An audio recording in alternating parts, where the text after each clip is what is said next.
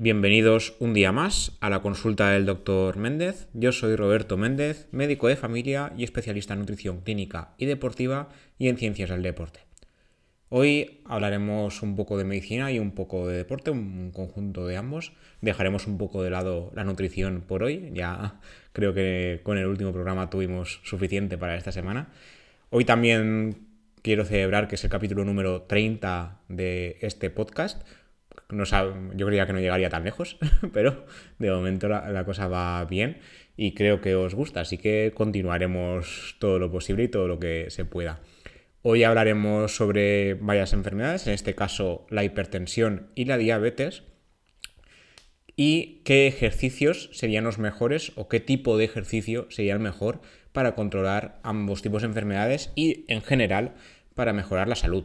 Hablaremos un poco también de forma más generalizada de salud como tal, porque el cuerpo es uno, pero nos centraremos en algunos apuntes de forma más directa sobre la diabetes y en conjunto la obesidad y demás, y sobre la hipertensión por otro lado. Por un lado, me consta que este programa lo escucha mucha gente que se dedica a correr, así que vamos a hacer hincapié en qué es mejor, caminar o correr pros y contras de ser un runner o de ser un caminante, como lo llamé yo en su día en un artículo que escribí en 2018. Sabemos que cada vez más la gente se está interesando por hacer ejercicio físico del ámbito que sea, ya sea aeróbico, que en este caso sería el hecho de caminar, correr, bailar también entraría como ejercicio, natación, hacer ciclismo, todos estos entrarían en el ámbito del ejercicio aeróbico. Y el ejercicio anaeróbico, la el tipo de ejercicio más conocido sería la musculación, que podría ser de cualquier tipo, no hace falta ir al gimnasio a levantar pesas, sino que puedes hacer ejercicio en casa con el propio peso corporal, que sería lo que conocemos como calistenia. Podemos hacer CrossFit, que es otro tipo de levantamiento de peso, pero no es el típico levantamiento de pesas como tal. Y dentro del levantamiento de pesas hay diferentes ámbitos. Está la búsqueda de fuerza, la búsqueda de hipertrofia, el powerlifting, que se está poniendo muy de moda últimamente, pero evidentemente como ya dije en su día, en el programa eh, qué significa moverse más y en otros programas que he ido haciendo por en medio, todos los ejercicios no son para todo el mundo, cada uno se tendrá que adaptar a un tipo de ejercicio determinado y depende mucho de la preparación física previa, de la edad y de la intensidad que uno le pueda poner por las enfermedades que tenga uno previamente o simplemente por gustos y demás, ¿vale? Entonces, en este caso, caminar o correr también depende, ¿vale? Se suponía antiguamente porque esto ya, os adelanto, spoiler, que no es así, se daba por sentado que correr es más beneficioso que caminar, porque es más intenso como ejercicio como tal. Pero la verdad es que esto es complicado de responder, porque depende de muchas cosas. Depende de factores como la frecuencia de entrenamiento, de la velocidad, de las condiciones basales de cada persona, etc.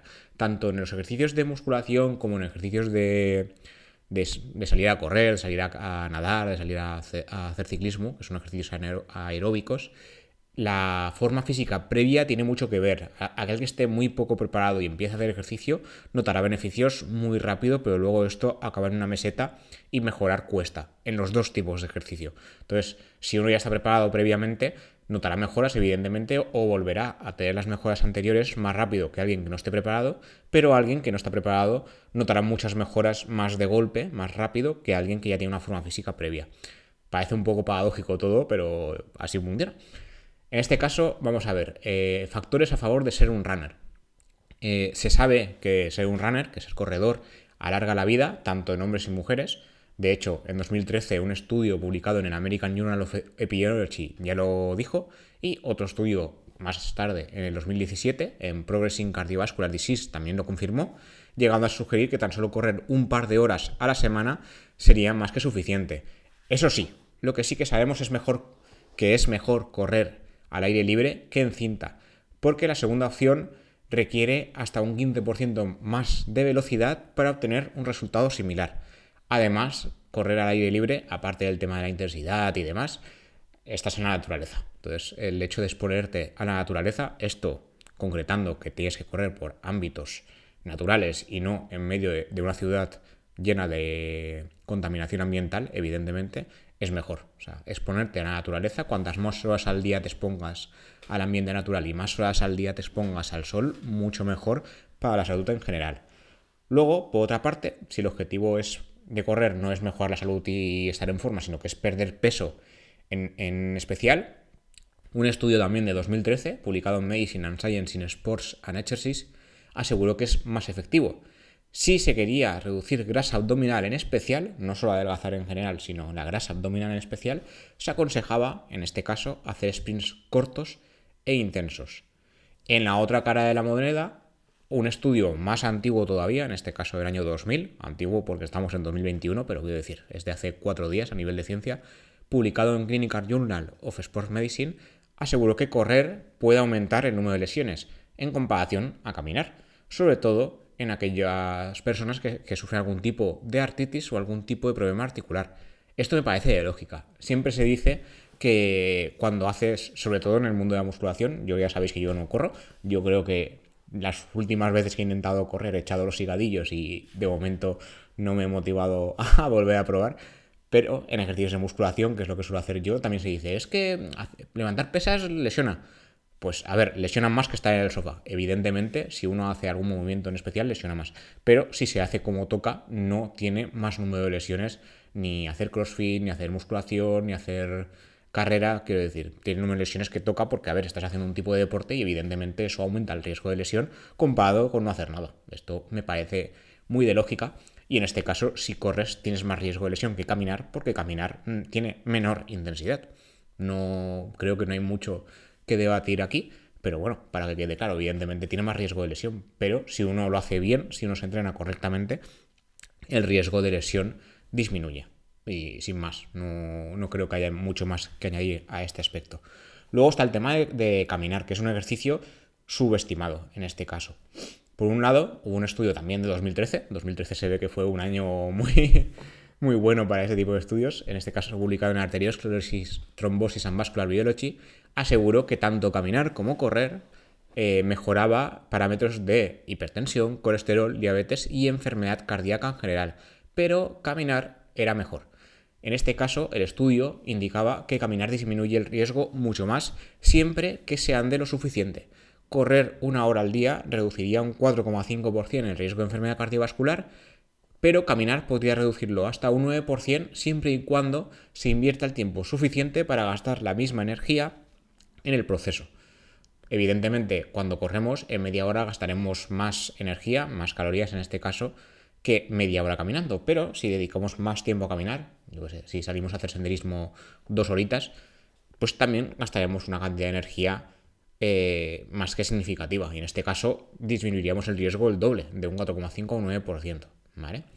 Por otro lado, en el caso de la, de la gente que sufre obesidad o sobrepeso, en este caso se fijan más en obesidad, que es un nivel superior, otro estudio publicado en 2011 en Medicine and Science in Sports and Exercise llegó a la conclusión de que caminar a una velocidad relativamente lenta, pero una cinta de correr inclinada, de forma moderada, sería una buena eh, estrategia para reducir el riesgo de lesiones y proporcionar algún tipo de protección cardiovascular.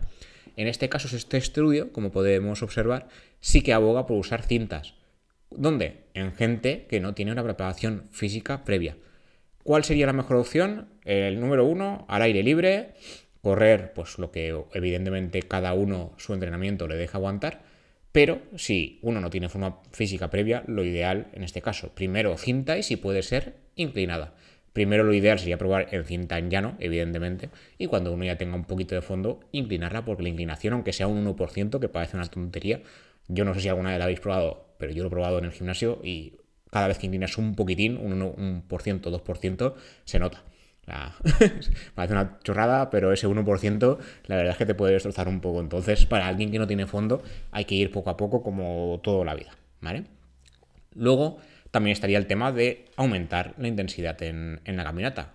Uno sigue caminando, no está corriendo, pero si aumentamos la intensidad de la caminata, como ya describió un estudio publicado en Plus One en 2013, el ritmo rápido reduciría el riesgo de mortalidad más que estar caminando a un ritmo lento. Pero esto de nuevo depende de la forma física que, uno tenga previa. Entonces, claro, no podemos dedicarnos a hacer senderismo a un, ritmo rápido que vamos a ahogarnos de mientras cuando no hemos, no hemos salido a hacer senderismo nunca. O sea, coger el primer día y echarte una caminata de tres horas cuando tú no te dedicas a caminar y no paras en esas tres horas, se va a notar. Vale, entonces yo creo que aquí hay que ponerle también un, un poquitín de lógica. ¿vale? Lo que decimos siempre de, ¿he recomendado caminar media horita al día? Sí, pero como siempre, lo ideal primero, a lo mejor no hay que estar 30 minutos continuados porque nunca no caminamos y a lo mejor nos cansamos, habría que hacer pues menos 15, 20 en llano, sin forzar la máquina y luego poco a poco ir incluyendo cosillas más tiempo, más ritmo, más, eh, eh, más inclinación, ir por cuestas en lugar de por llano y en, cuando tengamos tiempo y haya luz, en este caso, mejor con la luz que no de noche, eh, ir por la montaña, además, ¿vale? Hay que ir incluyendo cosillas, pero no coger el primer día y echarte tres horas caminando, hacerte 15 kilómetros por la montaña más inclinada de tu pueblo, ¿vale? Hay que ponerle un poquitín de lógica. Luego, un poquito más. Otro tipo de entrenamiento, en este caso, como habéis visto, eh, lo relacionábamos mucho con la salud cardiovascular, que esto incluiría tanto hipertensión como diabetes, y con la grasa abdominal, pero un entrenamiento que sí que se ha demostrado que no lo solemos recomendar en la consulta y deberíamos, que mejoraría tanto la diabetes como el riesgo de obesidad, sería el ejercicio muscular, o sea, llevar a cabo musculación. La verdad es que la musculación tiene una imagen bastante, bastante negativa, porque se asocia mucho al bodybuilding, que se llama, que es más, a ver, sería eh, un poco la búsqueda de la estética muscular, pero se sabe que mantener una buena masa muscular, como ya os dije en, varios programas anteriores, eh, mejora la salud en general, independientemente del género y de la edad. De hecho, ayuda a vivir más. La práctica de ejercicios de fuerza a lo largo de toda la vida mejora el bienestar en las personas mayores y mantiene a raya el fenómeno de sarcopenia o pérdida de masa muscular ligada al envejecimiento. A partir de los 30 años, yo ya estoy en esa edad, eh, vamos perdiendo masa muscular con el paso de los años. Entonces, ¿se, ¿se perderá igual? No. Si uno se mantiene en activo y va haciendo ejercicios de musculación para tener un cierto nivel de masa muscular, quiero decir, no queremos ser Arnold Schwarzenegger, ¿vale? Sino mantener un cierto nivel de fuerza y de masa muscular, se sabe que esta pérdida se reduce, se puede reducir mucho. Entonces, lo ideal sería mínimo, mínimo, como muy tarde, a partir de los 30, hacer alguna cosilla del tipo que sea, pero que implique eh, mantenimiento de masa muscular. De hecho, eh, los ejercicios de fuerza han demostrado tener efectos preventivos tanto sobre enfermedades cardiovasculares como sobre enfermedades neurodegenerativas, como sería el caso de las demencias como el Alzheimer. Y también ayuda a frenar dos de los males ligados al mundo moderno, que son la obesidad y la diabetes tipo 2, que normalmente está provocada por los malos hábitos alimentarios. De hecho, eh, hace poco se publicó una investigación, en este caso en Estados Unidos, eh, donde el 10% de la población es diabética. Es un nivel similar a España. En España, si no recuerdo mal, creo que estábamos entre el 8 y el 10%, más o menos. Entonces, se sabe que la musculación puede mantener a raya el peso y también los niveles de procesamiento de, glucosa en sangre que a largo plazo se llevarían al tema de la diabetes. En este caso, el estudio evaluó a 4.500 personas con una masa muscular moderada y comprobaron que su riesgo de desarrollar diabetes era un 30% menor que las personas poco musculadas. Masa muscular moderada significa tener un nivel de masa muscular estándar, pero un mayor nivel de masa muscular, es decir, convertirnos en culturistas, por poner un extremo comprensible, no habría demostrado beneficios. Habría que tener un nivel de masa eh, óptimo, normal para la edad. No hace falta estar ahí súper musculado y tener el, el, brazo de Batman, pero habría que tener un cierto nivel de masa muscular. En este estudio participó de gente de, 20 a 100 años. Evidentemente no podemos pedir a alguien de 20 años que haga el mismo ejercicio que uno de 100 o al revés. O sea, la persona de 100 años evidentemente no tendrá tanto potencial como alguien de 20. En este, estudio los ejercicios que se incluyeron fue fuerza de pecho y de piernas ajustados a la edad, al sexo, al peso y a la forma física previa y se concluyó que incluso un poco de masa muscular es positivo respecto a no tener nada de masa muscular. ¿Vale? Luego, ¿qué ejercicios debíamos tener en cuenta esto antes de los 60 años? Sin más, lo ideal, ideal, practicar algo de ejercicio. En el estudio este, donde es el, publicado en el European Heart Journal, analizó más de un millón de personas durante cuatro años y su nivel de eh, hacer ejercicio respecto a no hacer nada. En este caso, los, participantes del estudio, que esto es una limitación, eran todos coreanos, porque el, el, estudio se llevó a cabo por la Universidad Nacional de Seúl, en Corea del Sur, y todos eran hombres y mujeres de 60 años o más. Entonces, lo que se calculó, se, se calculaban varios parámetros como el ejercicio, o sea, nivel de ejercicio, cuántos minutos al día, si se, caminaba, si salía a bailar, si se hacían labores en jardinería, o si el ejercicio era más o menos intenso. Ejercicio moderado eran 30 minutos diarios a caminar rápido, bailar, por ejemplo, e intenso eran 20 minutos o más corriendo, haciendo ciclismo o ejercicio aeróbico en general. Se vio que cuando los participantes, que en, principio eran dos tercios, o sea, 600.000 personas de las analizadas, eran físicamente inactivas en la primera encuesta que se hizo en el estudio, posteriormente el 22% de, de, estas personas inactivas aumentaron su actividad y del tercio que era, que era activo, el 54% eh, disminuyó su actividad. Al final del estudio, 114.000 personas de este millón de personas analizado sufrieron enfermedades cardíacas o cerebrovasculares y los datos de los investigadores fueron que aquellos que pasaban a ser inactivos eh, tenían, o sea, los que pasaron de estar inactivos a activos redujeron eh, hasta un 11% su riesgo de sufrir enfermedad cardiovascular. O sea, los que estaban inactivos, que eran dos tercios, algunos, como ya he dicho, pasaron a ser activos. Entonces, esos reducían el riesgo. Pero los que eran activos previamente y pasaban a ser inactivos aumentaban 5, aumentaron su riesgo de enfermedad cardiovascular hasta un 10%. O sea, esto funciona al revés. Los que ya hacían ejercicio previamente, pero pasaron a no hacer ejercicio, aumentaron su riesgo cardiovascular y los otros que no habían hecho ejercicio y empezaron a hacer algo de ejercicio, redujeron su nivel. Entonces la conclusión del estudio fue que habría que mantener eh, cierto nivel de actividad física, ya sea moderada o intensa, de forma continuada.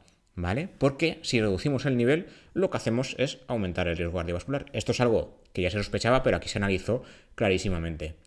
Y ya para terminar con el programa de hoy, un estudio que es bastante nuevo, bueno, en este caso es un consenso de la Sociedad Europea de Cardiología, en este caso respecto a la hipertensión. Sí que es verdad que siempre se dice que la hipertensión, para reducirla, aparte de con fármacos, habría que hacer una buena dieta y un nivel de ejercicio óptimo como ya os dije en el programa que dedicamos exclusivamente a la hipertensión y el tema de la sal. En este caso, siempre estamos diciendo que hay que hacer más ejercicio y demás, pero nunca especificamos ni qué tipo de ejercicio ni nada. Y los datos nos están diciendo que en 2025, dentro de cuatro días, como aquel que dice, hasta el 60% de la población en el mundo tendrá hipertensión. Esto es una burrada, es que es casi dos de cada tres personas. ¿Vale? Entonces, este documento lo que quería analizar es la mejor evidencia actual respecto a qué ejercicio sería mejor para reducir la tensión arterial, pero han querido dividirlo en grupos. Han querido dividirlo en grupos de gente que ya está diagnosticada de hipertensión, aquellos que ya tienen una tensión normal, pero en el rango alto, ya cercano a la hipertensión, y aquellos con una tensión arterial normal que quieren reducir el riesgo de acabar en hipertensión.